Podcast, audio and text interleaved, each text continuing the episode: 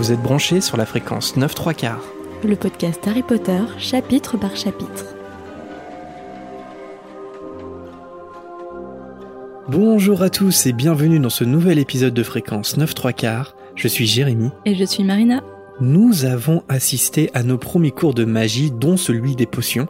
Mais Severus Rogue ne sera a priori pas le seul ennemi d'Harry dans sa nouvelle école Poudlard, puisqu'il ne faut pas oublier ce cher Drago Malfoy.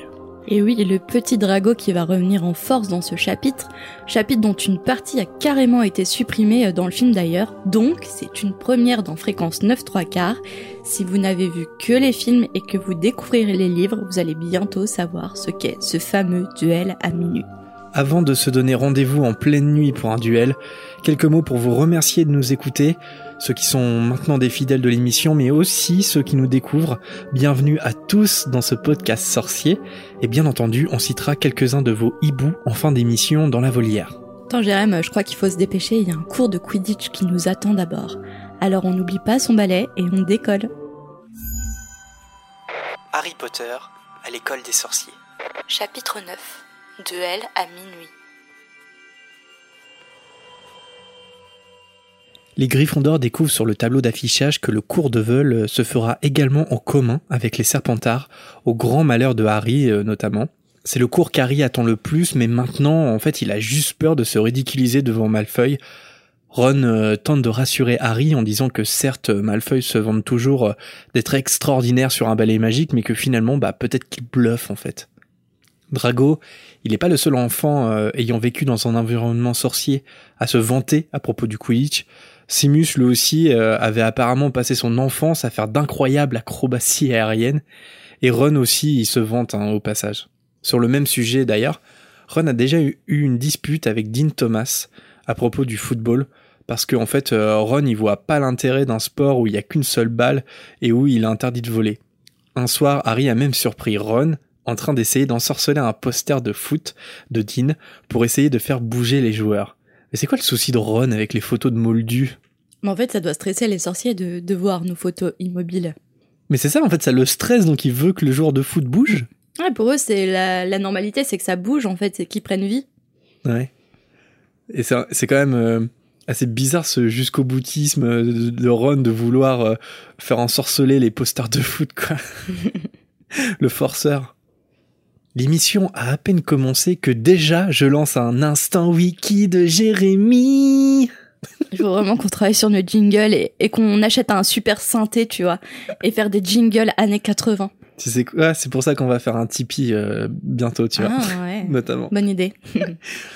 Alors c'est un instant wiki Dean Thomas Special Edition.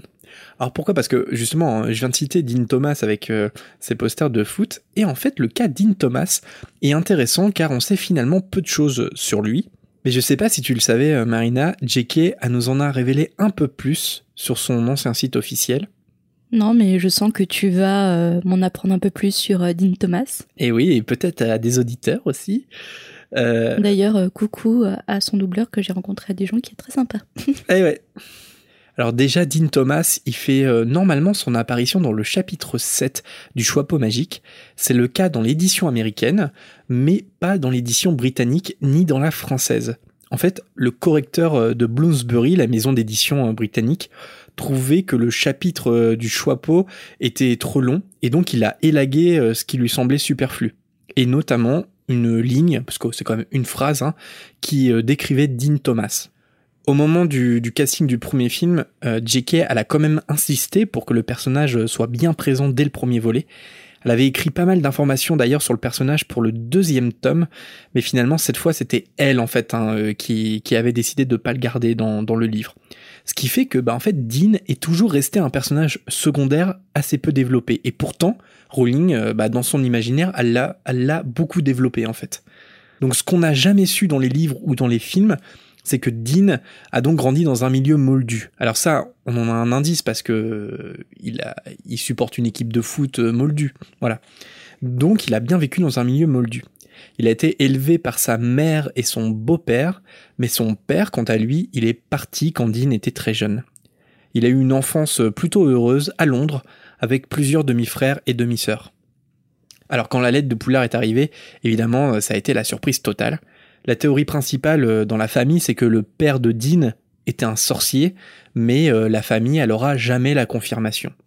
Et en réalité, donc euh, J.K. Rowling nous l'apprend aussi dans, dans son site internet, c'est que la théorie, eh bien, elle était bien vraie. C'est le père de Dean, c'était bien un sorcier qui n'a jamais révélé sa nature à sa femme pour la protéger, et malheureusement il a été tué par des mange-morts en refusant de les rejoindre. J.K. elle a aussi précisé pour finir qu'elle avait sacrifié euh, ce passage des livres au profit du parcours initiatique de Neville qu'elle jugeait plus important à développer euh, pour l'intrigue principale. Justement, j'allais te demander pourquoi elle avait tant développé Edwin Thomas si euh, pour au final c'était pour ne pas l'utiliser, mais du coup tu as répondu à ma question. Voilà, en fait elle avait prévu de le faire dans la chambre des secrets, et puis elle s'est dit non, bah en fait ça, ça se détourne trop de l'intrigue principale, donc je, je l'efface. Pense que si elle aurait mis tout ce qu'elle avait voulu dès le départ, les livres auraient été énormes. C'est pour ça que moi je suis plutôt de la team euh, où je, crois Rowling quand, quand elle dit que la plupart des choses elle les a anticipées parce que on le voit par exemple un personnage Dean Thomas c'est vrai que c'est un personnage qu'on va qui va revenir hein, euh, régulièrement mais qui n'est pas développé. Et en fait elle a pourtant elle avait prévu tout un toute une histoire, elle a, son passé, elle a ses parents, sa famille, et elle se dit peut-être que ça va rentrer dans les livres, peut-être pas, et, et, là, c'est le peut-être pas en fait. Dean Thomas ne sera jamais développé. Par contre, elle, elle sait qui il est, Dean Thomas. Elle en sait beaucoup plus. Donc voilà pour l'instant wiki de Jérémy. Alors Neville, hein, pour revenir au chapitre, comme on peut s'en douter, lui il se vante pas trop à propos du Quidditch. En fait, sa grand-mère lui a toujours refusé de monter sur un balai. Et Harry, au fond de lui, il pense que c'est plutôt pas une mauvaise décision vu le nombre d'accidents que Neville réussit déjà à provoquer en gardant les deux pieds sur terre. Alors une nouvelle preuve du manque de confiance en Neville de la part de sa grand-mère ou pas On l'a un petit peu évoqué, mais on en a un exemple ici, je crois. Hein. Déjà, ça me semble bizarre parce que euh, dans l'épisode où on racontait que la famille euh, de Neville a tout fait à forcer les choses en provoquant euh, les pouvoirs magiques de Neville. En fait, je trouve, je trouve que ça serait cohérent que la famille le mette sur un balai pour essayer de voir s'il a des compétences en Quidditch, tu vois. J'aurais en fait... pensé qu'ils étaient plutôt capables de le faire monter sur un balai. Allez, on voit ce que ça peut donner. Sur un coup de chance, t'as des compétences, euh, mon petit-fils. Ouais, c'est ça, c'est que ça peut se comprendre en même temps de pas mettre Neville sur un balai parce que c'est dangereux. Mais euh, on parle quand même d'un garçon qui a été suspendu, oui, par la fenêtre. Euh, par son, son grand-oncle. Donc bon, la sécurité, c'était pas non plus la priorité. Euh... De la famille euh, long du bas. Ouais. Non. Après, ouais, je pense que la grand-mère, elle est pas méchante, hein, mais je pense que euh, le fait de, de montrer si peu de confiance en Neville, ça provoque en fait son manque de confiance. Et ça, on l'avait déjà dit, mais et là, on en a un exemple concret. Par exemple, il a jamais eu le droit de monter un balai. Et c'est pour ça qu'il en a peur. C'est pour ça qu'il est anxieux en fait de monter sur un balai. C'est parce qu'on lui a toujours refusé et qu'on lui a toujours fait comprendre qu'il était trop maladroit pour en voilà, faire. on lui a déjà, on lui a jamais donné sa chance. Exactement. Hermione, elle aussi, euh, elle appréhende le premier cours de vol parce que c'est euh, une matière qu'on ne peut pas apprendre dans les livres. Et ouais, Hermione. Pourtant, c'est pas faute d'avoir essayé. Au petit déjeuner euh, avant le cours, elle leur récite tous les conseils qu'elle a pu trouver dans le Quidditch à travers les âges et qu'elle a emprunté à la bibliothèque. Mais juste Neville est intéressé en fait euh, par ce qu'elle explique. Alors petit fun fact, dans le livre publié, le Quidditch à travers les âges, Hermione, elle apparaît bien dans la liste des élèves qui l'ont emprunté. Elle l'a même emprunté deux fois. Mais les dates, elles correspondent pas, j'ai un peu vérifié parce que la première date, elle date euh, du 14 mars. Donc a priori, là, on est plutôt en septembre-octobre. Donc ça colle pas. T'aurais aimé, toi, le... avoir un cours de vol? Ouais, carrément. Ouais, moi, bah oui. Enfin, déjà, j'aimerais trop savoir le, la sensation que ça fait de voler sur un balai. réussi à occulter ton vertige Ouais, j'ai un peu le vertige, mais je serais sorcier, il y a des balais magiques. Euh... Non, carrément. Carrément. Puis, je suis pas un fou de vitesse, mais j'aime bien... Euh... J'aime bien les montagnes russes, tu vois, j'aime bien la sensation de vitesse, en fait. Et, et là, ça serait comme un jouet extraordinaire, tu vois. Ouais. Donc ouais, j'adorais les cours de vol. Et toi? Je pense que ouais, mais j'apprendrais totalement. Je serais un peu comme Hermione. Je ouais. lirais tout dessus pour essayer de connaître euh, avant les sensations qu'on peut ressentir. Parce que j'aurais un peu quand même, euh, je peux un peu une flippette parfois. Donc euh, je pense que je, je lirais tout sur le sujet pour me dire ok, c'est cool, ça va bien se passer. Et ouais, je pense que tu ressens une sensation incroyable quand tu voles. Mais justement, en fait, c'est ce qui est dit, c'est que ouais, tu peux lire tout ce que tu veux, mais en fait, je pense que tu sauras jamais les vraies sensations et, et comment pratiquer euh, le, le vol euh, sans, sans l'essayer d'abord. Ouais, c'est ça, c'est que t'apprends à voler en volant, quoi. C'est comme conduire une voiture. Exactement. On passe des, des heures à apprendre le code de la route, des heures de conduite avec un moniteur, mais au final, quand on a notre permis, au bout de quelques fois, on sait toujours pas conduire. En ce qui te concerne. Moi, j'ai appris à conduire en conduisant toute Ah oui. seule et euh, en faisant ma propre expérience, tu vois. Ouais, ou, ou... Ah oui, quand même. pas du tout flippant. fait-. Non, mais non, mais quand on, quand j'ai eu mon permis de, de conduire, j'ai, j'ai comme, j'avais quand même peur, tu vois. J'étais pas hyper rassurée en voiture. J'espère que vous étiez pas sur les, sur les routes de Bourgogne la première année où, euh, où Marina a eu son permis. Ma vieille Opel.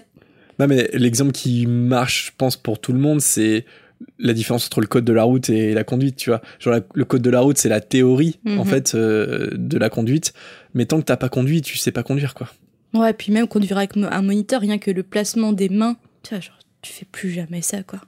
Ah oui. Moi, je conduis sans les mains et ça va très bien, franchement, Elle tourne le volant avec le front, comme ça. avec les pieds. J'inverse tout, en fait. C'est pour ça qu'elle conduit rarement. Alors pendant le petit déjeuner, euh, le courrier arrive.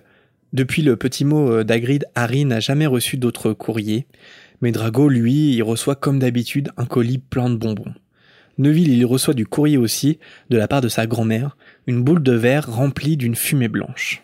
Neville reconnaît euh, l'objet comme étant un rappel-tout, et il explique le principe. En fait, la fumée, à l'intérieur, elle devient rouge quand on a oublié quelque chose. Moi, je me pose la question, c'est quoi l'utilité réelle d'un rappel-tout C'est à, à quoi ça sert de savoir qu'on a oublié quelque chose sans savoir quoi? Bah, parfois, le simple fait de suggérer que tu as oublié quelque chose, ça te fait cling dans la tête. Tu j'ai oublié de, j'ai oublié ça, tu vois. Ça me l'a fait euh, vendredi. Mais est-ce qu'il n'y a pas des rappels-tout premium qui te, en plus, qui t'indiquent ce que tu t'as mets un peu oublié? plus d'argent euh, dans l'achat, euh, il te marque carrément ce que t'as oublié. euh. et ils te suppriment les pubs aussi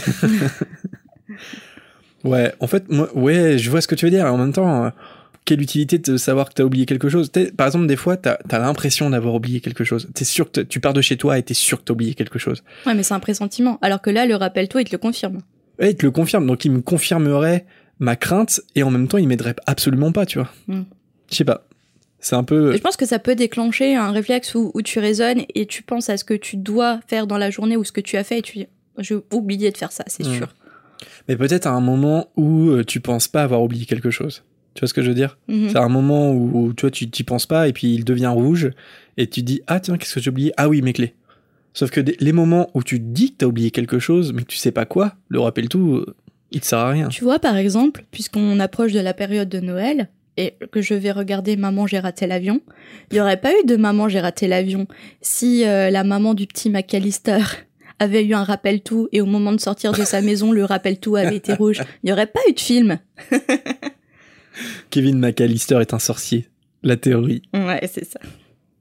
Mais sa vie aurait changé si sa maman, si son papa, si les McAllister avaient eu un rappel tout.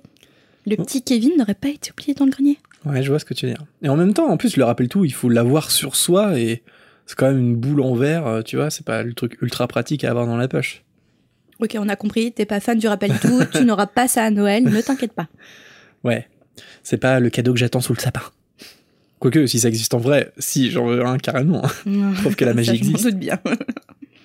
En tout cas, dès que Neville euh, saisit son rappel tout, la fumée devient écarlate. Alors, anecdote qu'on a déjà évoquée, je crois, dans l'émission. Dans le film, Neville, il est le seul à ne pas porter de robe de sorcier à ce moment-là. Et je crois que l'info nous avait été partagée par un auditeur, il me semble. Ouais, ça me dit quelque chose en effet. Donc voilà, si, si vous ne vous êtes jamais rendu compte de ce détail, il est plutôt rigolo. À ce moment-là, Drago, il passe à côté d'eux et il saisit le rappel tout de Neville. Harry et Ron, ils se lèvent d'un bond. C'est un peu la Gryffondor Squad, tu vois. La juste. Attends, j'essaye de le faire en anglais. Oula. Non, non, j'y arrive pas. Mais en tout cas, ça serait la. Gryffindor Justice League. Comment? Gryffindor Justice League. Oui, c'est ça Ah mais tu vois, je te connais. hein. Je suis encore trop timide envers nos auditeurs pour commencer à parler en anglais. Sauf que McGonagall, elle accourt aussitôt vers les garçons et elle demande ce qui se passe. Neville, il se plaint que Drago a pris son rappel tout et Drago euh, répond machinalement que c'était simplement pour jeter un œil et il lui rend euh, son rappel tout. L'après-midi du même jour, les élèves de Gryffondor sortent donc dans le parc pour se rendre à leur premier cours de vol, et les Serpentards sont déjà là. Madame Bibine, le professeur de vol, elle arrive à son tour. Alors, quand on y pense, quand même, le cours de vol, c'est le seul équivalent du cours de sport chez les Moldus. Mais c'est pas un peu limité C'est comme si à l'école, en fait, t'avais que des cours de foot au final. Un peu limité dans les propositions de disciplines sportives? Ouais, parce que c'est présenté comme un cours de vol, mais c'est en fait c'est un cours de Quidditch, quoi, tu oui, vois, parce un que cours de sport quand même. Parce que pour tenir, euh, je pense qu'il y a une certaine position à adopter sur le ballet. Il y a de la force à donner dans les bras aussi et dans les jambes. Ça doit être vachement sportif euh, comme euh, comme sport. Ah, mais ce que je veux dire, c'est que quand t'es quand es élève à Poudlard, t'as pas le choix. C'est ah oui. c'est c'est le leçon de vol ou rien ou mm. aucune activité sportive. Mais le truc qui est pas précisé et j'ai j'ai pas recherché, j'y pense à l'instant là. Il y a des cours de vol. Après, c'est sur option les cours de vol ou pas? Je me suis toujours posé cette question. Et j'ai regardé un petit peu, euh, mais je me suis arrêté à la page Wikipédia de leçon de vol et il y a rien de précisé sur euh, sur euh, est-ce que c'est optionnel ou pas. J'ai l'impression quand même que c'est obligatoire qu'en première année parce que je crois pas que dans les autres tomes on parle des cours de vol j'ai du mal à imaginer Hermione être contente de se rendre toutes les semaines à un cours de vol. Elle en aurait forcément parlé à un moment ou un autre. Ouais, avant, euh, avant la préparation des bus, quoi, c'est sûr. Et donc c'est pour ça, ma théorie, c'est quand même que c'est un cours obligatoire que pour les premières années, et après, ça doit être une option que tu choisis ou pas, tu vois. Je sais pas, c'est ma théorie. Peut-être qu'il y a une information officielle là-dessus, mais je la connais pas non plus. moi non plus. Mais tu vois, ce que je veux dire, c'est que c'est un peu comme si euh, euh, tu vois, le Quidditch, je le vois un peu comme la balle aux prisonniers. C'est un peu, euh, il y a des similarités en fait entre les sports. Et c'est comme si tous tes cours de sport au collège ou au lycée, c'était la balle aux prisonniers et qu'on ne proposait pas autre chose, tu oh, vois. C'est un peu l'enfer. Mhm. Déjà, les cours de sport au collège, c'était l'enfer. Ouais, carrément. C'était la définition de l'enfer. Au moins, on a fait plusieurs sports, alors que là, ils ne font que du vol, que du Quidditch. L'acrogym, notamment. Très appréciable. Je t'imagine trop faire de l'acrogym. C'était l'enfer. L'acrogym, c'est tellement moldu. Oh là là. Madame Bibine, elle est présentée avec des cheveux courts et gris et des yeux jaunes. Alors, petite anecdote, selon les cartes à jouer Harry Potter, son prénom est René. et c'est Rolanda euh, en anglais. Mais René, ça lui va trop bien. Ouais, ça lui va bien, ouais. C'est mon ami d'ailleurs. Mon ami René. J'étais obligé elle a pas l'air hyper commode parce que euh, à la place d'un bonjour, elle demande aux élèves ce qu'ils attendent et euh, elle leur demande de se dépêcher de se mettre chacun devant un balai. Harry regarde son balai, il a l'air vieux et pas en très bon état. C'est un peu euh, comme les chasubles du collège justement, tu vois, en cours de sport. Les chasubles, c'était les, les maillots d'équipe là, les, les, jaunes et tout ça. En plus, ça sentait déjà la transpi. On se battait tous pour voir ceux qui ne sentaient pas la transpi. C'était l'horreur. C'est ça, c'est que les chasubles au collège, ils avaient ce don de sentir la lessive, mais toujours de puer la sueur quand même, tu vois. C'est un mélange subtil entre les deux. Que c'est les mêmes chasubles aujourd'hui pour les collégiens d'aujourd'hui que les chasubles qu'on portait déjà à l'époque. Ouais, je pense. J'espère, parce que je vois pas pourquoi nous, on aurait porté des chasubles pourris qui datent du de la préhistoire et que eux, ils aient des chasubles neufs. Déjà, quand je vois mon école primaire, ce qu'elle est devenue, elle est toute neuve, toute pimpante, et nous, c'était pourri. Et attends, petite anecdote quand même moldue. Je sais pas si toi, t'avais ça dans ton école primaire, mais aujourd'hui, ils ont des trottinettes, des trucs hyper modernes, des jeux, machin. Ah Nous, on avait des pneus. Je t'assure, on avait un hangar, en fait, on avait des pneus, et notre jeu, c'était qu'on poussait les pneus, en fait. Non, j'ai... ah si, j'en ai eu un. On avait des vieux ballons aussi. Genre, les ballons de foot, ils étaient... Euh, le tissu, il était, euh, comment dire... Mou il était mou et tu sais il y avait il y avait plus les ah j'arrive pas à expliquer. Tu sais il y avait cuir, plus les, en fait ça s'est filoché. blanche ouais voilà il y avait à moitié on l'a tous eu ce ballon. on l'a tous et quand tu le prenais dans la figure ça te griffait avec ce qui restait du cuir. Et quand il pleuvait il s'imbibait d'eau aussi euh, ah ouais. Ah non mais c'est non mais je pense que ça a changé aujourd'hui les, les jeux d'école hein. Nous, on avait juste notre imagination, des ballons tout pourris, et quand on avait de la chance, on avait des cerceaux. Et ouais, cerceau. Nous, c'était cerceau et pneus. Moins stylé qu'un soif. Mais dans mon école maternelle, quand même, euh, c'était assez stylé. On avait euh, un, château en, carton dur et, de toutes les couleurs et une cabane aussi. Euh, c'était assez cool. Ok. Ouais, j'avais un château. C'est les prémices de Poudlard. Alors Madame Bibine leur demande de tendre leur main droite au-dessus de leur palais et de dire debout. Le balai de Harry, il lui saute aussitôt dans la main, mais euh, c'est pas le cas de la plupart des élèves. Cela d'Hermione ou de Neville, par exemple, il se contente euh, de faire un tour sur lui-même. Harry se dit à ce moment-là que les balais c'est peut-être comme des chevaux et que euh, ils peuvent sentir quand tu as peur ou euh, quand t'es pas très assuré. Est-ce que c'est un instinct chez Harry? Parce que ça semble hyper naturel pour lui en fait. Moi, je pense que le, le, Quidditch, enfin, le vol, tu l'as dans le sang ou tu l'as pas. Je pense que c'est instinctif. Et clairement, Hermione et Neville l'ont pas. Ouais. Les élèves s'entraînent ensuite à se tenir sur un balai. Harry et Ron sont hyper satisfaits quand ils entendent dire Madame Bibine à Drago qu'il se tient très mal sur son balai. Au moment de lancer un premier exercice de vol, Neville, qui est tellement nerveux à l'idée de pas pouvoir décoller, il se met à fendre les airs sur son balai. Madame Bibine lui ordonne de redescendre immédiatement, mais c'est déjà trop tard. Neville, il a le visage décomposé, il maîtrise pas du tout son balai, et il monte à plus de 6 mètres de haut, puis il glisse du balai en tombant lourdement au sol. Madame Bébine se précipite sur le, sur le pauvre Neville et euh, elle remarque qu'il a le poignet cassé. Ça va quand même, parce que 6 mètres de haut et juste un poignet cassé, c'est un miraculé, non On peut dire? Comme on dit, il est bien tombé. Ouais, ça, il est plutôt bien tombé. Hein. Surtout dans le film, ils en ont fait des caisses, quoi. Ouais. Ils se contentent pas de monter et puis La de, chute en, en plusieurs étapes. qui un petit peu vieilli euh, au niveau des Ouais, effets spéciaux d'ailleurs. ouais. Ça pique un peu les yeux maintenant. Madame Bibine euh, lève Neville et le tient par l'épaule. Elle dit qu'elle emmène Neville à l'infirmerie et qu'en attendant, personne n'a intérêt à s'amuser avec un balai au risque d'être expulsé avant d'avoir eu le temps de dire le mot Quidditch. Mais c'est fou, hein, quand, euh, quand on lit, ça m'a fait. euh, quand, pareil, quand euh, je lisais mon passage, enfin le chapitre qu'on est en train de faire, on a les voix et les intonations des acteurs. Ouais, surtout que, Quand on. Et en, v, enfin, en VF, bien sûr. surtout que la, bon, on va le voir, la deuxième partie n'est pas dans le film, mais là, pour le coup, euh, c'est très fidèle Mm. hein, dans, dans le film, la leçon de vol. Une fois que Madame Bibine et Neville se sont suffisamment éloignés, Drago, il se met à éclater de rire et euh, à se moquer de Neville euh, qu'il traite de mollasson. Alors je sais pas toi, mais dans mon collège pourri, même en sixième, le bully de la classe, il traitait pas les autres de mollasson. Non, c'était un terme plus fort, généralement. oh non. Bon après, on comprend aisément que c'est des contraintes euh, d'édition aussi. Hein. On peut pas faire dire à ces personnages des insultes. Dans tous les cas, ça fait rire les serpentards, mais Parvati Patil, elle, elle demande sèchement à Drago de se taire. Pansy Parkinson s'incruste et euh, elle dit qu'elle savait pas que Parvati aimait les gros pleurnichards. Ils sont insupportables, ces serpentards. Surtout Pansy Parkinson, je la supporte pas. Non, moi non plus. Elle est d'une super, superficialité incroyable. À ce moment-là, Drago trouve le rappel-tout par terre. D'une voix calme, Harry lui demande de lui donner l'objet, et tout le monde cesse alors de parler. Toi, tu réagis comment? Tu vois un duel là. Imagine, euh, t'es au collège. On va dire non, parce que ça serait trop facile avec la mentalité qu'on avait au collège et tout, avec notre caractère, forcément, on n'aurait rien dit, je pense.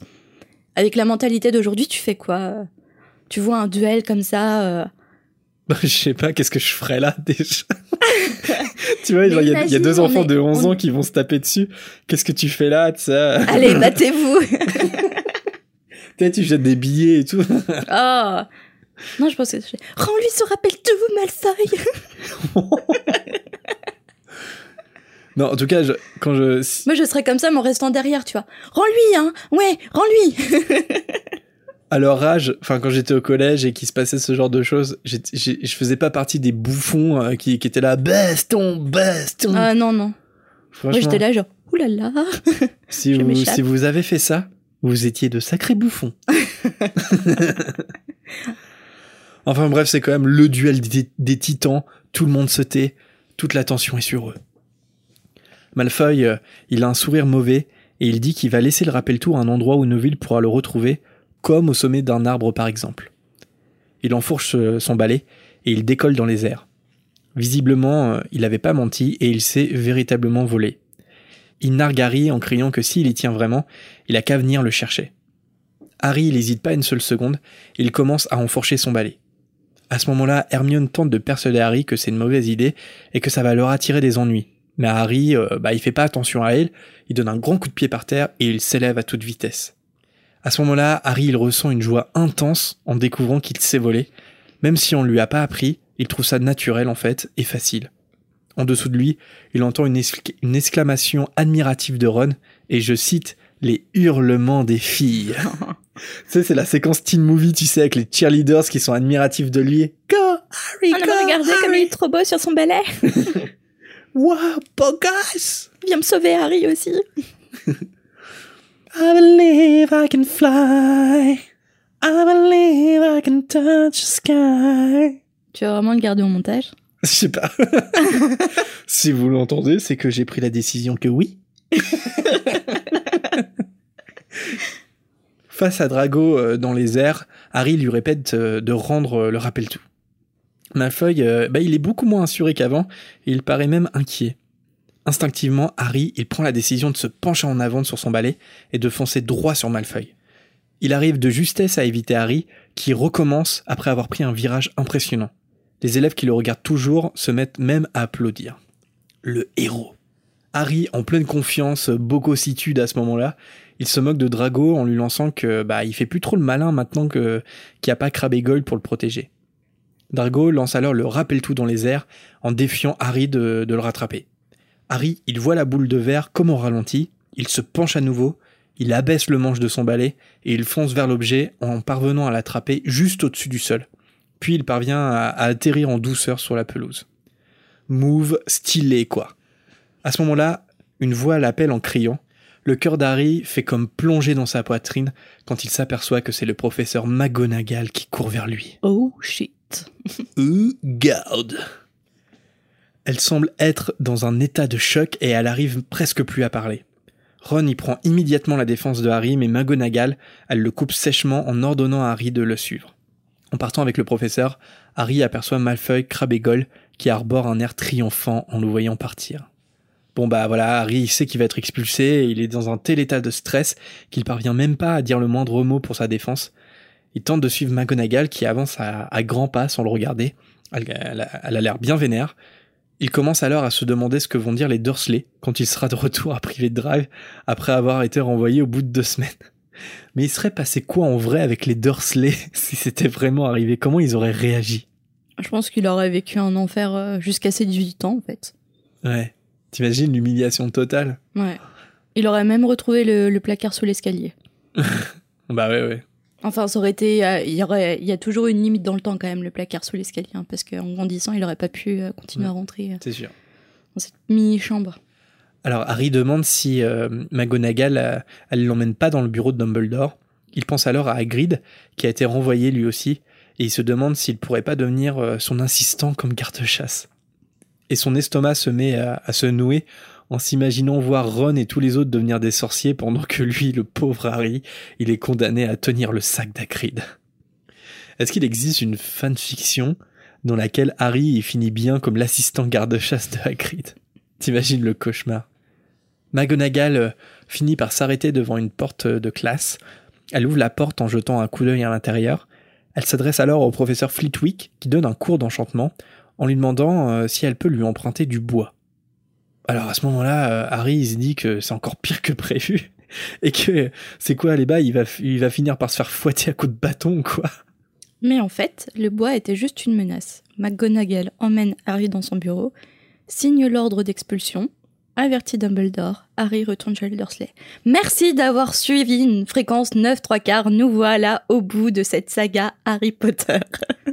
Est-ce que j'ai gardé ça au montage? Même chose, si vous l'entendez, c'est que oui. Mais ouf, ce que vient de dire Marina, c'est faux. Qu'on se rassure tous, Dubois, c'était en fait un élève de cinquième année. C'était ta prank. C'est un prank. Et l'élève euh, sort, de, sort de la salle. Il a l'air étonné, évidemment. Et McGonagall lui demande à son tour de la suivre avec Harry. Au bout d'un moment, elle est fait entrer dans une classe vide où euh, seul Peeves est occupé à écrire des grossièretés au tableau. Sûrement euh, mollasson, euh, pleurnichard. elle aboie à Peeves de sortir, ce qu'il fait euh, en poussant des jurons. Il obéit quand même un minimum à, McGonagall, visiblement. Il, il obéit pas euh, qu'au baron sanglant. Oui, mais il, je pense pas qu'il oserait pousser des jurons devant le baron sanglant. Hmm. Il obéit, mais il la respecte pas. Ça perd l'hypopète. Oh là là, c'est qui ces deux mollassons McGonagall, elle claque la porte et elle se plante devant les deux garçons. Elle présente Olivier Dubois à Harry, puis elle dit à Dubois qu'elle lui a trouvé un attrapeur. Dubois, qui était euh, surpris euh, jusqu'alors, il devient immédiatement ravi. McGonagall euh, ajoute à Dubois que Harry, il a un don, et elle lui demande Harry si c'était bien la première fois qu'il montait un balai. Harry, bah, sans vraiment savoir ce qui se passe, il lui approuve d'un signe de tête il est what the fuck hein, quand même parce que euh, il comprend pas ce qui se passe, mais il semble quand même comprendre que finalement, bah, il sera pas expulsé de l'école et c'est plutôt une bonne nouvelle. McGonagall euh, explique à Dubois qu'il a attrapé une boule de verre après une descente en piqué de 15 mètres et elle ajoute que même Charlie Weasley n'aurait pas été capable d'en faire autant à l'époque. Dubois, c'est comme s'il avait en face de lui le plus beau des cadeaux. McGonagall euh, finit quand même par expliquer à Harry que Dubois, bah, c'est le capitaine de Quidditch de Gryffondor et euh, ce dernier tourne déjà autour d'Harry en commentant son physique euh, qu'il trouve parfait pour un attrapeur, et il ajoute qu'il faudra à Harry un bon balai pour être performant. Évidemment, euh, les premières années, bah, ils n'ont pas le droit d'avoir leur propre balai, comme on l'a appris assez tôt, mais McGonagall dit qu'elle va aller voir Dumbledore pour lui demander s'il peut faire une entorse au règlement mais comme s'il allait lui refuser en même temps. Hein. Harry, c'est tellement son chouchou. Je suis sûr Dumbledore, il serait même prêt à lui faire gagner la coupe euh, de Quidditch sans le faire jouer, en fait. Déjà, Harry, quand il se réveille le matin, il a 10 points. Rien parce qu'il s'est réveillé le matin, quoi. voilà où il en est, Dumbledore. ouais, fort exceptionnel. c'est vrai, on est un peu sur ce niveau-là. McGonagall, elle espère vraiment que ça sera possible en tout cas, car l'équipe de l'année dernière s'est fait euh, écraser par les Serpentards et après ça, elle a plus osé regarder Rogue en face pendant des semaines. Alors on remarque bien quand même pour la première fois le caractère de, de McGonagall, je veux dire son vrai caractère. Elle est très à cheval sur les règles, strictes, comme on l'a vu, et en même temps elle est ultra patriote envers sa maison et même sensible en fait. Mm. Elle regarde Harry avec un air grave, en lui disant qu'il lui faudra suivre un entraînement intensif et que s'il se donne pas assez de mal, elle pourra revenir sur sa décision et le punir sévèrement. Mais après cette menace, elle lui sourit soudain en confiant à Harry que son père serait fier de lui, car c'était lui aussi un excellent joueur de Quidditch. À l'heure du dîner, Harry raconte évidemment ce qu'il vient de se passer à Ron. Et Ron, euh, il est stupéfait. Normalement, les premières années, euh, ils n'ont pas accès à l'équipe de Quidditch, ce qui doit faire euh, d'Harry le plus jeune joueur depuis, bah, depuis un siècle, selon Dubois. L'entraînement va commencer pour Harry la semaine d'après, mais pour l'instant, tout ça doit rester secret. Secret, mais pas pour tout le monde, parce qu'apparemment l'équipe de Gryffondor est au courant, car euh, Fred et George viennent d'entrer dans la grande salle en se précipitant sur Harry pour le féliciter. Dubois leur a tout raconté. Eux aussi sont dans l'équipe, dans le rôle de batteur. La présence d'Harry dans l'équipe les met en joie et leur donne l'espoir de gagner à nouveau la coupe, car Gryffondor ne l'a pas gagnée depuis le départ de Charlie, leur frère. Les frères Weasley mettent euh, un terme euh, à la discussion pour rejoindre euh, Lee Jordan, qui a trouvé un nouveau passage secret pour sortir de l'école. Mais bon, les jumeaux, ils y vont sans trop de conviction parce qu'ils le connaissent déjà certainement. Ils pensent que c'est le passage qui se situe derrière la statue de Grégory le Hautain. Est-ce que tu sais qui est Grégory le Hautain? Il n'a pas gagné la Star Academy, non? Ça, tu...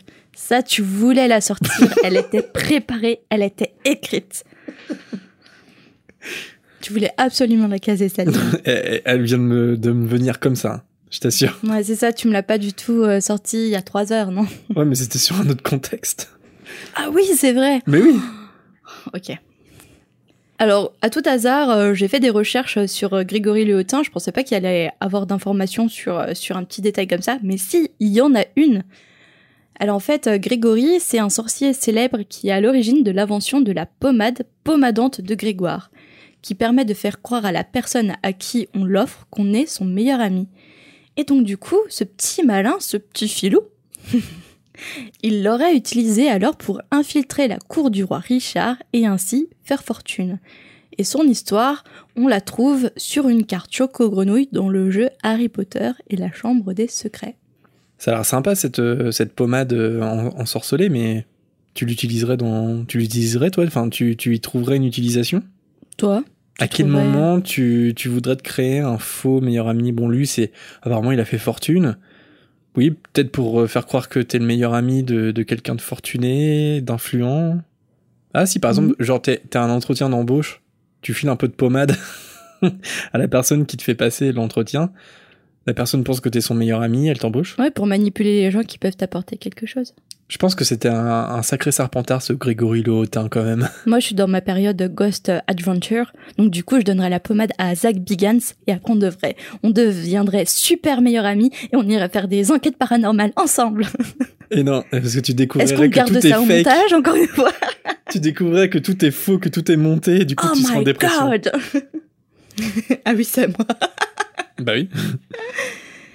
Tout de suite après le départ de Fred et George, Malfoy pointe le bout de son nez, suivi de ses gardes du corps. Crabbe et Goyle. Drago, euh, il est persuadé qu'Harry s'est fait renvoyer euh, parce qu'il lui demande quand est-ce qu'il retourne chez les Moldus et lui dit alors, c'est ton dernier repas? Superbe répartie d'Harry qui lui balance avec euh, froideur. Tu faisais moins le fier quand tu n'avais pas tes petits copains avec toi. Hmm. Boom. Drop the mic. Le terme petit fait froncer les sourcils des deux acolytes, mais c'est tout ce qu'ils font, car de nombreux professeurs sont autour de la grande table. Touché, comme diraient les anglophones. En réponse, ah ouais, là c'est le podcast de la rigolade dans cet épisode. Touché. Non mais c'est ça, ils le font vraiment. Touché. Attends, c'est bizarre. J'ai l'impression d'avoir un déjà vu. Un rendez-vous. Rendez-vous. Alors, euh, en réponse à ça, Malfoy invite Harry en duel. À minuit, uniquement avec les baguettes magiques, sans contact physique. Le rendez-vous est donné. Et Malfoy, il, sa- il se satisfait de savoir que son rival ne sait pas ce qu'est un duel de sorciers. Ron intervient pour rectifier le tir et s'annonce tout de suite comme second. Drago se tourne vers Crabbe et Goyle pour les évaluer et choisir à son tour son, second. Son choix se porte sur Crabbe. Le lieu du duel est fixé dans la salle des trophées à minuit et le choix de la salle des trophées s'impose parce qu'apparemment elle n'est jamais fermée. Après le départ des Serpentards, Harry et Ron se tournent l'un vers l'autre. Harry l'interroge sur le duel et sur ce que veut dire euh, être le second. Ron lui répond calmement que le second est là pour prendre sa place si jamais il venait à être tué.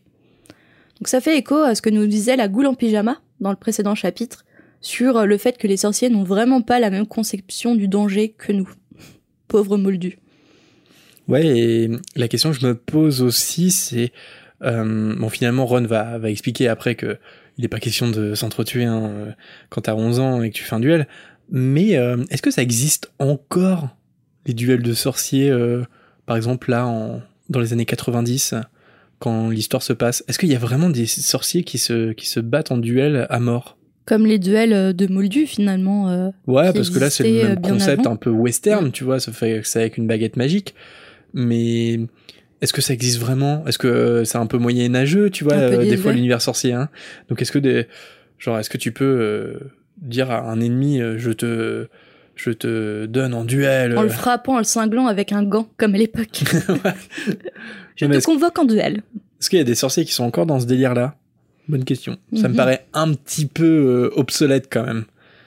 Mais de toute façon, Ron le rassure en lui disant qu'il n'y aura pas de mort, car ils ne connaissent pas encore suffisamment la magie pour se faire du mal.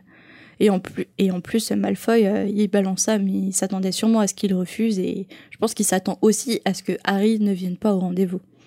Harry se questionne, et si rien ne se passe quand il va agiter sa baguette?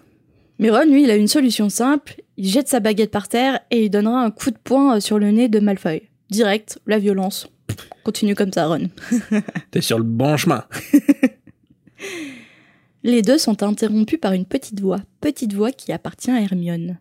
Ron lui rétorque On ne peut pas dîner en paix Je trouve qu'il est trop désagréable avec Hermione, ça m'énerve. Est-ce que tu penses qu'il n'aime vraiment pas Ou est-ce qu'il se conduit avec, euh, comme euh, finalement tous les préados de son âge, où on rejette un peu les garçons et les filles qu'on aime bien En faisant Mm. croire qu'on les aime pas trop et en fait on les aime, tu vois, c'est la psychologie inversée un peu.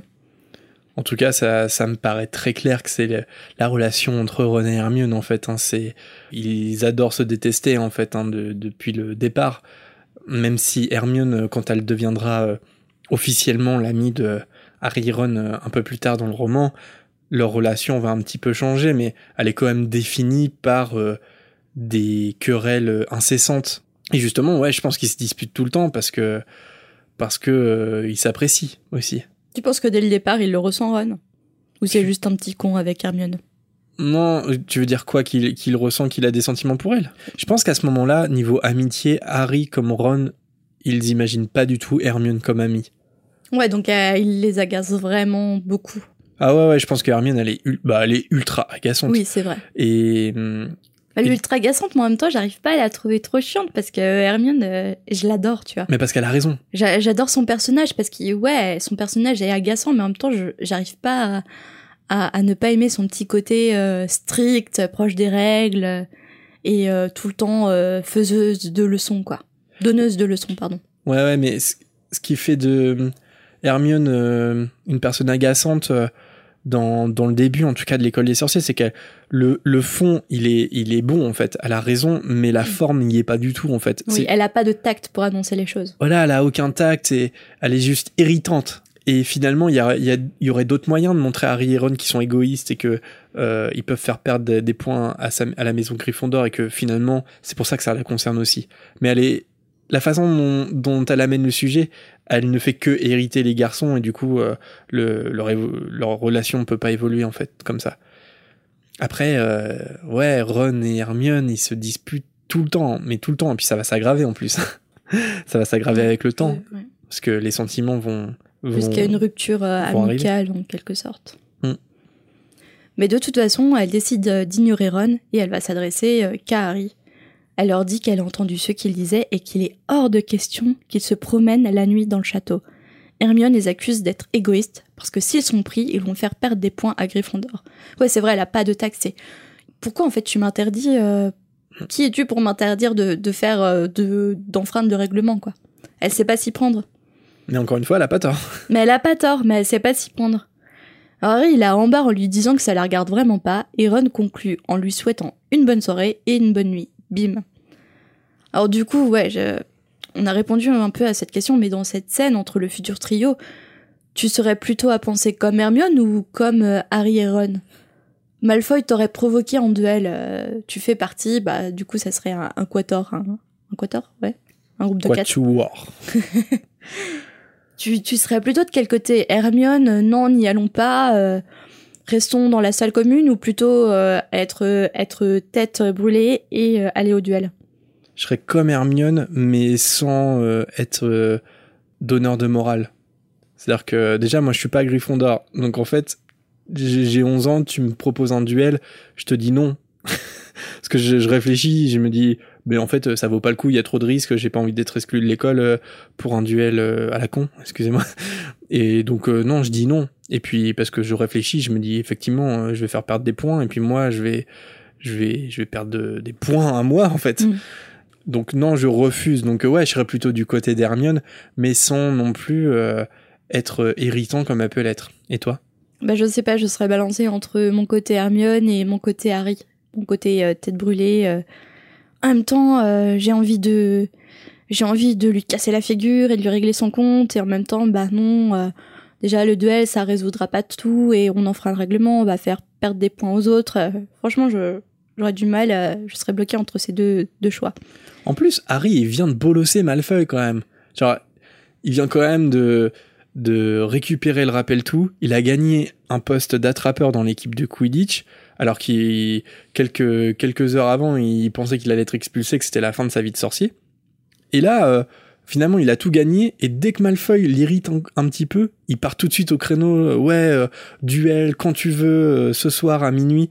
Et il vient quand même de manquer de se faire renvoyer. Mm. Et puis, il a réussi, entre guillemets, à humilier Drago devant, devant les Gryffondors et les Serpentards. C'est-à-dire que il pourrait quand même euh, se calmer un petit peu. Mais tu vois, ça, ça montre le côté euh, rebelle et tête brûlée d'Harry, et je dirais pas un autre terme que qui fâche euh, certains Potterheads. Mais là, reconnaissez quand même que c'est un petit con, parce que justement, comme euh, j'adore Harry, hein, pour éviter, j'adore Harry, c'est un de mes personnages préférés, mais c'est un caractère de petit con. Je suis désolée, il a failli se faire pipi dessus parce qu'il pensait que McGonagall allait mettre fin à sa vie de sorcier, qu'il allait être exclu de Poudlard. Et comme tu l'as dit, au moindre titillement de Malfoy, boum, on enfreint le règlement, on manque de se faire, euh, de virer de Poudlard à nouveau. Il est, ouais, en fait, quand il a une idée en tête, il fonce, peu importe les conséquences, en fait. Ouais, et je trouve que ce que J.K. Elle, elle retranscrit plutôt bien, c'est aussi la dynamique euh, qu'il y a entre les deux garçons. C'est-à-dire que Harry tout seul, peut-être qu'il l'aurait pas accepté, mais il y a quelque chose qui se passe entre Harry et Ron. C'est quand les garçons, quand ils sont entre eux, des fois, ils, ils créent une adrénaline et ça devient des têtes brûlées en fait. Et justement, Hermione, elle est là pour équilibrer ensuite euh, le duo. Euh, euh, le duo Harry et Ron. C'est pour ça qu'elle est primordiale. Et elle est nécessaire. Son rôle est tellement important. De toute façon, Harry, il n'aurait pas survécu au, premier, au premier livre sans Hermione. Non, c'est sûr que non. Bon alors là, à ce moment-là, c'est bon, moi j'ai pris ma décision, on va au duel, on est tous impatients de se rendre au duel. Harry l'est aussi, et il attend allongé dans son lit, l'heure de s'y rendre. Ron avait passé la soirée à lui donner des conseils. Enfin, des conseils, c'est rapidement dit. Son conseil, c'est quand même, s'il essaye de te jeter un sort, arrange-toi pour esquiver. Je me souviens plus de ce qu'il faut faire pour le neutraliser. Donc en gros, t'essayes de te mettre à droite, à gauche, d'esquiver, et tu te débrouilles. Bon, moi, euh, il est quand même, il est là comme soutien pour Harry. On pourra pas lui reprocher le contraire. Donc malgré tout, malgré ce qu'on vient de dire, Harry il a conscience de tenter un peu trop sa chance, parce qu'il y a quand même beaucoup de risques pour qu'il se fasse prendre par Rusard ou Mistaigne. Merci Harry, tu t'en rends compte quand même. Mais la tentation était trop forte de, de battre Drago Malfoy. Je vais lui péter la gueule C'est une petite question d'ego aussi, de fierté euh, masculine aussi, hein. de, de vouloir battre Drago à tout prix. Ouais, Harry et Ron, à ce moment-là, ils sont dans un délire euh, assez masculin, quoi. 11h30, préparés, ils ont presque atteint le trou qui leur permette de sortir de la salle commune, que la petite voix se fit à nouveau entendre. Je n'arrive pas à croire que vous allez faire une chose pareille. C'est ton imitation d'Hermione Ouais, j'ai décidé qu'elle serait un peu agaçante comme ça, tu vois. et là se tient Hermione, les sourcils froncés. Elle explique qu'elle a failli tout balancer à Percy, parce qu'en tant que préfet, elle aurait pu, il aurait pu éviter ça pourquoi elle ne l'a pas fait? Tu vois, elle a un petit côté, je pense qu'elle a... Ah, si j'évite pas ça, qu'est-ce qui se passe? Je pense qu'elle a un petit côté aventurière, euh, elle veut voir ce qui se passe quand même, euh, même si euh, on les empêche pas d'aller au duel. Je pense qu'elle l'a pas dit à Percy parce qu'elle devait quand même avoir un petit doute et elle s'est peut-être dit qu'à la dernière minute, ils allaient peut-être se dégonfler Harry. Ah ouais, elle avait encore l'espoir de ça. Ouais. C'était mal connaître Harry. ouais. Mais contrairement par exemple, je pense à l'exemple dans Le prisonnier d'Azkaban, quand Harry reçoit un balai et qu'elle soupçonne tout de suite Sirius Black de lui avoir euh, envoyé. Là, elle a aucun doute que Harry et Ron, de toute façon, ils vont voler sur le balai, quoi, qu'ils vont l'utiliser. Et c'est pour ça qu'elle prend la décision de dire à McGonagall euh, qu'Harry, il a reçu un balai. Alors que là, je pense qu'elle sait pas, elle a un doute, tu vois. C'est, ils ont accepté la proposition, mais ils vont peut-être se dégonfler. Donc je vais, je vais pas le dire, mais je vais quand même les surveiller. Mais la présence d'Hermione n'arrête pas Harry et Ron, qui font pivoter le portrait de la grosse dame et qui passent par le trou. Mais ils ne connaissent pas encore Hermione Granger, Hermione Granger, car elle était bien déterminée à les stopper dans leurs aventures nocturnes. Elle franchit le trou avec eux. Hermione, elle est en colère, elle, elle leur demande s'ils se fichent de Gryffondor. Elle leur dit qu'ils pensent qu'à eux-mêmes, parce qu'avec leurs bêtises, ils vont faire perdre la coupe des maisons, des quatre maisons, et tous les points qu'elle a fait gagner à la maison avec McGonagall. Et les garçons, en seule réponse, euh, lui disent de s'en aller. Très bien, mais elle leur dit que lorsqu'ils seront dans le train parce qu'ils seront renvoyés, ils se souviendront de ce qu'elle leur a dit. Et elle leur dit que ce sont vraiment des... Mais Hermione s'interrompt parce qu'au moment de vouloir retourner dans la salle commune, elle s'aperçoit que la grosse dame, elle aussi, elle est partie pour des aventures nocturnes. Elle voulait dire quoi? Ce sont vraiment des quoi? Des molatons Et des pleurnichards Alors euh, malgré ça, euh, Harry Ron, euh, il s'en fout totalement, il continue de marcher pour rejoindre la salle des trophées. Hermione, elle les rattrape avant qu'ils aient atteint le bout du couloir. Elle va certainement pas attendre que Rusard tombe sur elle et que de toute façon, s'ils se font prendre, elle dira la vérité et elle a quand même le culot de leur dire ils pourront témoigner en sa faveur. Ça, tu vois, ce elle ne doute de rien. ce que je voulais dire sur la forme, tu vois. Là, elle peut être que irritante quand elle dit ça, tu vois. Elle est hautaine. Et elle n'a pas besoin d'être hautaine. Mais elle va l'apprendre au fur et à mesure. C'est un apprentissage pour Hermione aussi. Harry entend un bruit, enfin plutôt quelqu'un qui renifle. Et cette personne, c'est Neville. Le pauvre a oublié le mot de passe pour rejoindre les dortoirs. Il rentrait de l'infirmerie où Madame Pomme-Fraîche avait arrangé son poignet en deux minutes. Ne trouvant personne pour lui donner le mot de passe, il a abandonné la partie et s'est endormi dans le couloir. Harry lui donne le mot de passe. Et quel est donc ce mot de passe, Jérémy? Tu me poses la question? Ouais. C'est. Si je dis pas de bêtises, je crois que c'est groin de porc. Ouais, c'est ça. Ah, la déception dans son regard que vous ne pouvez pas voir. tu pensais me piéger, me faire manger un petit dragé en fait. Ouais. Et non. De toute façon, le fait d'avoir le mot de passe, ça sert à rien puisque la grosse dame est partie euh, se promener. Harry, Ron et Hermione laissent Neville, mais ce dernier les arrête. Il a déjà vu passer euh, deux fois le baron sanglant et il ne veut pas rester seul. Ils se dirigent alors tous les quatre vers la salle des trophées. Il réussit à atteindre le troisième étage sans tomber entre les griffes de Mystaigne et de Rusard. En arrivant dans la salle des trophées, il voit que Malfoy et Crabbe ne sont pas encore arrivés. Mais dans le cas où ils seraient cachés pour l'attaquer par surprise, Harry dégaine la baguette. Oula.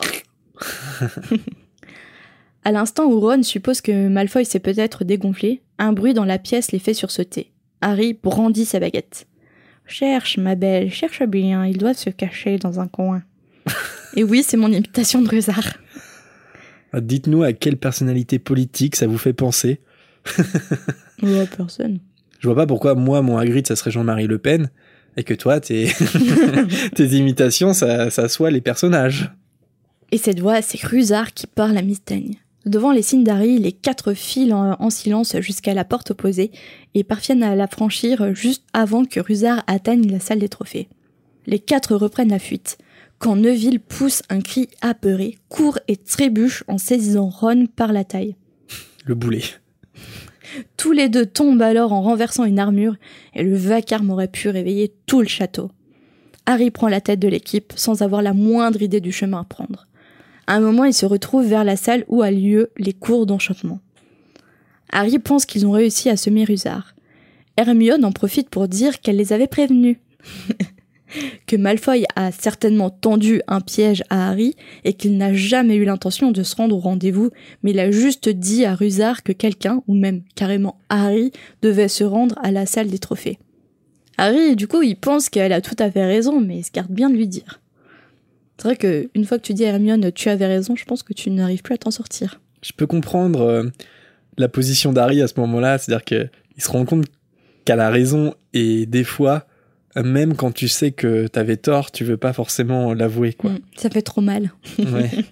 Je pense pas du tout à la personne qui est en face de moi tout de suite. Oh, J'arrive à avouer mes torts. Oh C'est vrai? Le groupe n'ayant même pas fait 10 mètres pour retourner à la tour, qu'ils sont interrompus par Peeves qui se réjouit de voir que les élèves se baladent dans les couloirs durant la nuit. Il les menace de tout dire à Rusard pour leur propre bien, selon lui. Ron fait un geste pour énerver Peeves, et ce fut une grave erreur. Ça l'a énervé. Et donc du coup, l'esprit frappeur crie « Élève du dortoir Élève du dortoir Dans le couloir des enchantements !» Là, j'ai pas recherché. j'ai juste crié un peu plus fort dans le micro. C'est l'épisode des imitations finalement euh, aujourd'hui. Mais faut bien essayer de donner vie un peu au podcast. Eh, non mais, on invitera des comédiens plus tard, euh, quand on aura une renommée euh, dans notre chambre d'enregistrement, et même les doubleurs officiels de la saga, on, on lance une invitation. On invitera Jean-Marie Le Pen. Quelle horreur Le groupe se baisse pour laisser passer l'esprit et court à toutes jambes jusqu'à une porte verrouillée. Mais pas pour longtemps, parce que notre brillante Hermione prend la baguette d'Harry pour faire un, un Allomora. Tu dis comment? Allomora ou Allomora Allo Mora. Ok, moi je dis Allomora. Pourquoi tu connais une Mora et tu l'appelles Oh La porte s'ouvre et il se précipite dans l'ouverture. Moi j'ai juste une petite réflexion. Ça, m'a, ça me surprend euh, à la relecture quand Hermione elle prend la baguette de Harry, c'est-à-dire qu'elle est quand même sortie sans sa baguette. Encore une fois, ça me, je suis toujours étonné quand j'apprends qu'un sorcier il a pas de baguette magique. Mais moi je suis un sorcier, j'ai tout le temps ma baguette sur moi. Pourquoi Hermione Non, elle a pas sa baguette? Sous l'oreiller, tu vois. Ah ouais. C'est bizarre Faut pas te pas. réveiller durant la nuit euh, par erreur. Hein. tu mets un Avada Kedavra dans la gueule. Tu sais, t'es somnolent. Ah, Avada Kedavra. Oh merde, encore une copine de... merde. Pas celle-là, je l'aimais bien. De son côté, Rusard questionne Peeves sur la localisation des élèves, mais Peeves évidemment ne donne pas de satisfaction à Rusard et s'enfuit. Harry pense qu'ils sont tirés d'affaire vu que Rusard pense que la porte est verrouillée. Mais Neville tire sur la manche de ce dernier. Devant l'insistance de Neville, euh, il se retourne. Et en fait, il n'était pas dans une salle, pas du tout, mais dans le couloir interdit. Et pourquoi interdit? Parce qu'ils ont devant leurs yeux un chien à trois têtes. Pris par surprise, le chien les regarde en restant immobile. Devant les grognements du chien, le groupe s'enfuit à toutes jambes. Il ne cesse de courir qu'une fois devant le portrait de la grosse dame. Ils restent tous silencieux. Ron casse le silence en se demandant qui garde un chien comme ça dans une école. Et devant euh, l'ignorance de Ron, Hermione, elle s'énerve. Elle, elle a observé qu'en fait, il n'était pas posé sur le sol, mais qu'il était couché sur une trappe. Que s'il est couché sur une trappe, c'est qu'il est là pour garder quelque chose. Et justement, je vais rebondir sur cette dernière phrase. Il est là pour garder quelque chose. Je suppose, tu sais, de, de quoi est inspiré euh, le chien à trois têtes. Il me semble me rappeler, mais je crois aussi que tu vas nous l'expliquer. Alors, il est inspiré du cerbère. Le cerbère, c'est un monstre de la mythologie grecque. C'est un chien qui est représenté souvent à trois têtes. Parfois, on lui attribue 100 têtes, mais le plus souvent, c'est trois. Et il est là pour garder la porte des enfers. Il empêche les morts de les quitter, de quitter les enfers, et les vivants d'y entrer. Donc en fait, ça, ça va vraiment avec le cerbère, euh, le garde féroce qui garde quelque chose. Encore une euh, superbe référence mythologique euh, Mhm. de J.K. Rowling qui l'utilise, qui le recycle à sa façon et ça fait sens. Magnifique. Hermione sort alors la phrase culte. J'espère que vous êtes content de vous. On aurait pu se faire tuer. Ou pire, être renvoyé. Il faut vraiment qu'elle revoie l'ordre de ses priorités. C'est pas dans le livre ça, mais Non. la réplique du film est quand même assez badass. En remontant dans le dortoir, Harry pense aux paroles d'Hagrid. Que Gringotts était le meilleur endroit pour cacher un objet, en dehors de Poudlard. Harry a alors découvert où se trouve le petit paquet enveloppé de papier craft qu'Hagrid était allé chercher dans la chambre forte du coffre numéro 713.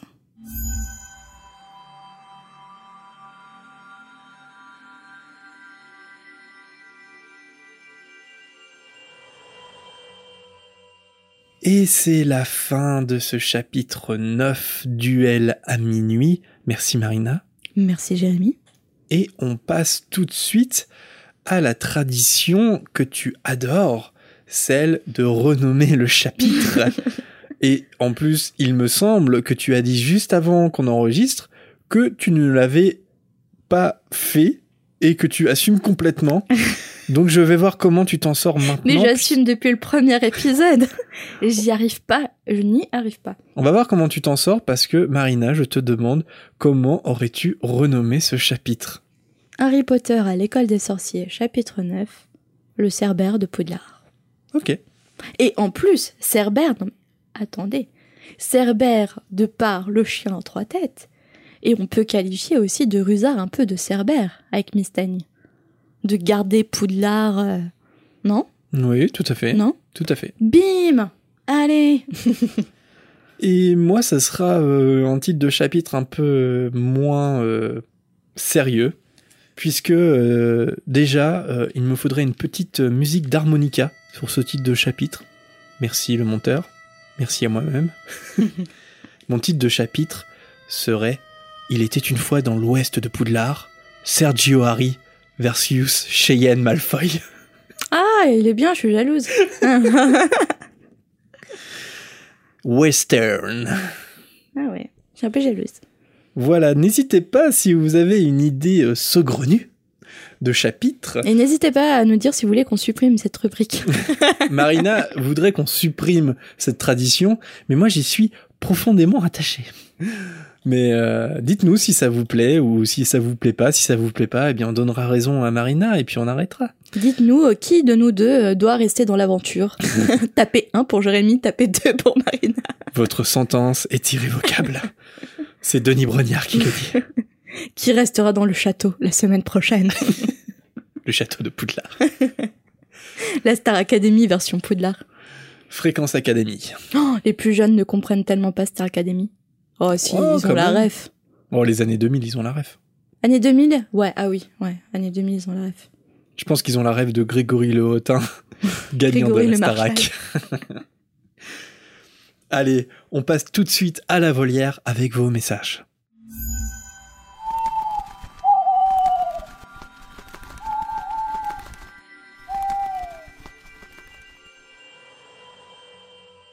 Le premier message nous vient d'Alizé à votre avis, est-ce que c'est possible et si oui, qu'est-ce que ça fait si une année il n'y a presque pas de nouveaux élèves dans une des maisons et du coup plus dans les autres? C'est pas grave, ça fait juste des plus petites classes. Ceci est un message euh, du, Du ministère, ministère de l'Éducation nationale. Euh, ouais, je pense que la question derrière la question, c'est est-ce que le Choixpeau, il a euh, des comptes, Des quotas. des quotas, tu vois Il a un budget à respecter. c'est serré. Sinon, il a les, il a les directeurs de maison qui lui tombent dessus. Tu... vois. ouais, c'est une, c'est une bonne question. Je pense quand même qu'il y a des années où il doit y avoir plus de serpentards ou plus de serdec. Il doit toujours y avoir une maison avec plus d'élèves. Mais ça doit tourner, en fait. Après, ouais, c'est une bonne question. Est-ce que le Choixpeau, il prend aussi en compte où est-ce que les autres élèves avant toi ont été répartis? Par exemple, quand tu t'appelles Potter et que t'es en fin de liste, est-ce que finalement, euh, t'as un petit peu moins de chances que le Choixpeau respecte ton choix parce que t'es, t'es vers Il n'y la a pas fin? d'égalité des chances à Poudlard. Ouais, ça dépend de ton nom de famille. Moi, je pense pas. Je pense que naturellement, les, les élèves ont, ont des sensibilités différentes, en fait. Et que c'est un peu le, c'est un peu les pronostics. C'est-à-dire que hum, souvent, ben, finalement, les pourcentages doivent toujours être plus ou moins les mêmes. Et ça doit plutôt s'équilibrer. Mais ça doit se faire naturellement, en fait. Et ensuite, nous avons eu un hibou de Jeanne qui nous dit J'ai entendu parler d'une théorie intéressante et je voulais avoir votre avis. Cette théorie dit que J.K. Rowling se serait inspiré du deuil pour écrire les Harry Potter. Tout d'abord, il y a sept tomes, même si l'enfant maudit casse un peu tout, et ce n'est pas le seul sept présent dans la saga. Or, il y a sept étapes dans le deuil, et le plus fort, c'est que chaque étape est dans l'ordre. Pour le premier, le choc, le deuxième, le déni, le troisième, la colère, le quatrième, la tristesse, le cinquième, la résignation, le sixième, l'acceptation, et le dernier, la reconstruction. Moi j'aime beaucoup cette théorie et j'espère que vous l'avez trouvée intéressante si vous la connaissez pas déjà. Gros bisous. Gros bisous Jeanne. Alors J.K. a raconté que peu de temps après avoir eu l'idée de l'histoire d'Harry Potter, sa maman est décédée et euh, elle a commencé à écrire alors qu'elle portait euh, toujours euh, le deuil de ce décès. Et comme tu l'as dit Jeanne, les étapes du deuil sont le choc, le déni, la colère, la tristesse, la résignation, l'acceptation et la reconstruction. Donc pour le choc, dans le tome 1, on peut dire que c'est le fait d'apprendre, le fait qu'Harry apprenne que c'est un sorcier, et aussi le fait qu'il découvre la vérité sur la mort euh, de James et Lily. Ces, éléments constituent un choc pour lui. Le déni dans le tome 2.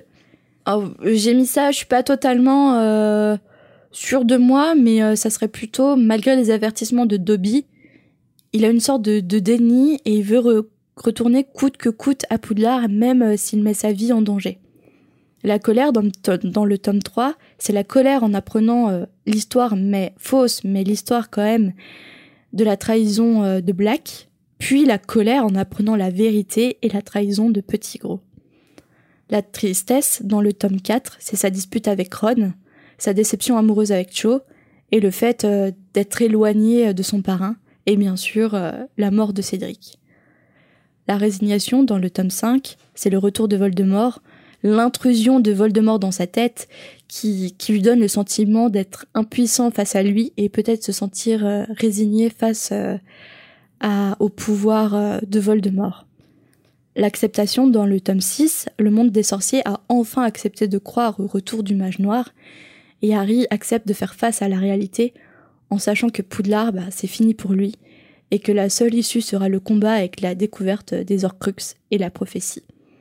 Et enfin, dans le dernier tome, c'est la reconstruction, et c'est la dernière étape. Après la bataille de Poudlard, après euh, ses pertes et ses conséquences, vient le temps de reconstruction d'Harry sans la menace de Voldemort autour de lui et autour du monde des sorciers.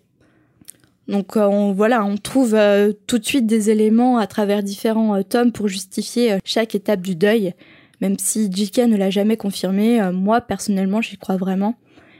Et je trouve que c'est la plus belle théorie euh, sur Harry Potter. Cette étape, euh, finalement, c'est, ça peut être vu comme euh, l'écriture de la saga Harry Potter, ça, aurait, ça peut être vu comme une thérapie pour J.K., qui l'a aidé elle-même à, se reconstruire. Et toi, qu'est-ce que tu en penses? Ouais, je pense que c'est une, c'est une belle théorie. Et hum, même si J.K. Rowling ne l'a pas euh, travaillé, même si elle n'est pas conscientisée de sa part, je pense que c'est une théorie qui lui plairait en fait. Parce que je pense que la mort, euh, c'est pas je pense, c'est que la mort elle est au centre en fait d'Harry Potter Mhm. et qui dit la mort dit aussi faire le deuil en fait des, des êtres aimés qui sont morts. Et effectivement, euh, ça colle plutôt bien. Enfin, je trouve ça intéressant. Je trouve ça intéressant et, je trouverais ça encore plus intéressant de savoir si elle a travaillé en fait thématiquement sur les sept étapes du deuil. En tout cas, euh, en tout cas, ça, ça peut coller. Le simple, le simple petit doute que j'aurais, mais que j'ai en fait avec toutes les théories, c'est que hum, finalement, euh, ça marche mieux sur certains tomes que d'autres. Ouais. Je trouve que ça marche ultra bien sur le tome 1 avec le choc et avec le tome 6 sur l'acceptation. Sur les autres, en fait, euh, la théma- les thématiques, enfin, peu importe le tome, tu pourrais trouver euh, une Oui, thématique. des éléments de colère, euh, de Ouais. reconstruction. Parce que par exemple, en fait, je trouve que toutes les étapes du deuil, elles sont dans le 4, par exemple. Tu vois ce que je veux dire? Le, le 4 est tellement un pilier que. hum, Alors, le, le 4, euh, c'est la tristesse. Il y a pas que la tristesse. Enfin, il y a la résignation aussi. Il y a la re- il y a l'acceptation. L'acceptation que Voldemort est de retour. Il y a le choc qu'il soit de retour aussi. Enfin, tu vois, Ouais. donc en fait, c'est c'est c'est juste le, le petit doute que j'ai à, ch- à chaque développement de théorie, c'est que finalement, on a une idée de départ, par exemple, euh, bah, que les sept tomes, c'est les sept étapes du deuil, et on trouvera toujours des arguments pour confirmer la théorie. parce en que fait. la saga elle-même a une thématique sur le deuil Oui. et euh, sur la gestion du deuil et de l'importance de, de l'entourage, le- de ses amis et de sa famille. Mais ouais, par contre, ça serait euh, une démonstration euh, littéraire de la thématique principale d'Harry Potter. Et bon, qu'elle soit euh, travaillée ou pas par J.K. Rowling, ça colle et c'est très intéressant. C'est presque psychanalytique en fait, Ouais. comme euh, étude de le- la saga Harry Potter. Je pense qu'il y a un, un livre à faire ou, ou du moins une, euh, un essai, un mémoire à, à faire sur, sur cette théorie. Chers étudiants, le message est passé. À vos plumes. Et enfin, un dernier message de Gaël qui nous dit Pourquoi on ne peut pas guérir la blessure à l'oreille de George faite par Rogue, prétextant qu'il s'agit d'un sortilège, mais que Rogue puisse en revanche intervenir sur Drago aux toilettes lors de l'agression qu'il a subie de Harry avec le Sectus Sempra Est-ce que c'est parce que c'est Rogue qui est à l'origine de la création de ce sortilège? Alors oui, c'est intéressant. En fait, moi, je me suis jamais personnellement euh, posé cette question parce que c'est vrai que quand George euh, est blessé par Rogue dans, pendant au début des reliques de la mort, sa blessure est présentée comme euh, irréversible, c'est-à-dire qu'il n'aura plus jamais euh, son oreille. Et pourtant, comme euh, tu le précises Gaël, Drago, lui, il est bien soigné en fait euh, par Rogue. Après, effectivement, moi je pense que la réponse elle est dans ta question. Sectus Sempra, c'est un sortilège qui a été inventé par Rogue lui-même, et je pense qu'il est le seul à pouvoir euh, le guérir en fait. Il a, lui seul en fait euh, a euh, l'incantation complexe qu'il faut et les gestes qu'il faut pour soigner le Sectus Sempra. Et donc c'est pour ça que l'oreille de George est condamnée et que si Rogue il, il avait été là, sans doute qu'il aurait pu euh, réparer. En fait, il aurait pu le guérir, George. Donc ouais, c'est ma théorie. Je pense que quand tu crées un sortilège et que tu partages pas le contre-sort, toi seul le sais en fait. Donc euh, personne peut le deviner à ta place. Donc euh, quand tu crées un sortilège, il faut que tu donnes le contre-sort, sinon, euh, sinon personne ne le sait tout simplement. Donc je pense que c'est le cas du Sectus Sempra. Ouais, parce que dans mes souvenirs, je me souvenais même plus que en fait, c'était Rogue qui avait jeté le sort euh, qui avait blessé l'oreille de Georges. Merci à tous pour vos messages et vos réactions. C'est toujours un grand plaisir de vous lire. Et si on ne vous a pas encore cité, ça sera sûrement pour la prochaine fois. Et merci également à ceux qui nous laissent des notes et des commentaires sur les applis audio, notamment sur l'application euh, podcast d'iTunes. Ça nous aide énormément pour que les autres euh, Potterheads nous découvrent. D'ailleurs, un big up à Metsuza qui l'a fait récemment et à Drinsan qui nous a cité en story Insta aussi. Et on aime bien les petites citations sur les stories Insta. Carrément. Et on espère euh, que cet épisode vous a plu. Et on se retrouve la semaine prochaine pour un nouveau chapitre. À la semaine prochaine! Salut tout le monde